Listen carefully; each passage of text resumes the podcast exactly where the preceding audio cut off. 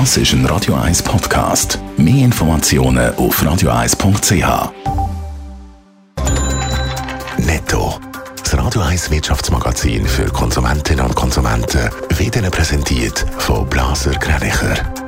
Wir beraten und unterstützen Sie bei der Bewertung und dem Verkauf von Ihrer Liegenschaft blasergreinicher.ch Adrian Sutter. In der Stadt Zürich eine Wohnung zu finden, ist mittlerweile für alle Lohnsegmente schwer. Im Dezember sind gemäss Homegate ein Drittel weniger Wohnungsinserate registriert worden. Zudem sind die Preise für Wohnungen gestiegen. Gemäss dem Bundesamt für Statistik sind in Zürich 161 Wohnungen leer gestanden. Das sind 60 weniger als noch im Vorjahr. Kunden, aber auch der Konsumentenschutz regen sich zum Teil über die dynamischen Preise in den Skigebieten auf. Gemäss dem Blick haben die Vereine das Skigebiet unter der Saison ihre Billetpreise so angepasst, dass sie bis zu 10% mehr gekostet haben. Für den Konsumentenschutz ist das ein No-Go, gerade für Familien, sie Wintersport sonst schon sehr teuer. Im mexikanischen Ferienort Cancun haben Taxifahrer gegen den Fahrdienst Uber protestiert. Sie haben während mehrerer Stunden das Hotelviertel blockiert. Viele Touristinnen und Touristen sind darum gezwungen, zu Fuß oder mit anderen Verkehrsmitteln von Ort zu Ort zu gehen.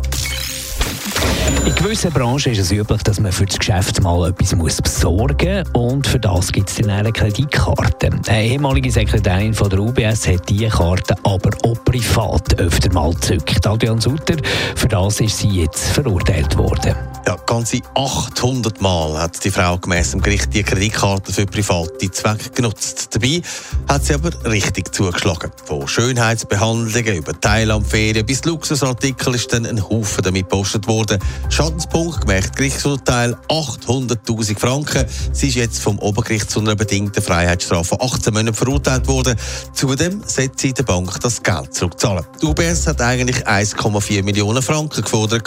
Sie hat nämlich eine Million verprasst und dazu kommen noch Zinsen von 400.000 Franken. Das Urteil das kann noch als Bundesgericht weitergezogen werden. Aber genau dort ist das Verfahren ja eigentlich schon mal gewesen, scheint also komplizierter zu sein. Genau, weil das Bezirks- und das Obergericht haben die Frau eigentlich mal freigesprochen gehabt. Das Bundesgericht sieht das aber anders und hat darum den Fall nochmal auf Zürich geschickt. Sie selber versteht das Ganze nicht, weil es ja ersichtlich war, für was dass sie das Geld ausgegeben hat. Sie hat ja nichts vertuscht, aber bei der UBS hat niemand etwas gesagt. Tatsächlich ist das ja über Jahre auch gut gegangen, bis es dann eben nicht mehr gut gegangen ist.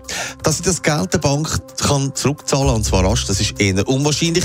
Sie verdient im Moment das Geld als Hundesitterin im Golfclub von ihrem Mann in England und verdient dort umgerechnet 35 Franken in der Woche. Netto, das Radio 1 Wirtschaftsmagazin für Konsumentinnen und Konsumenten.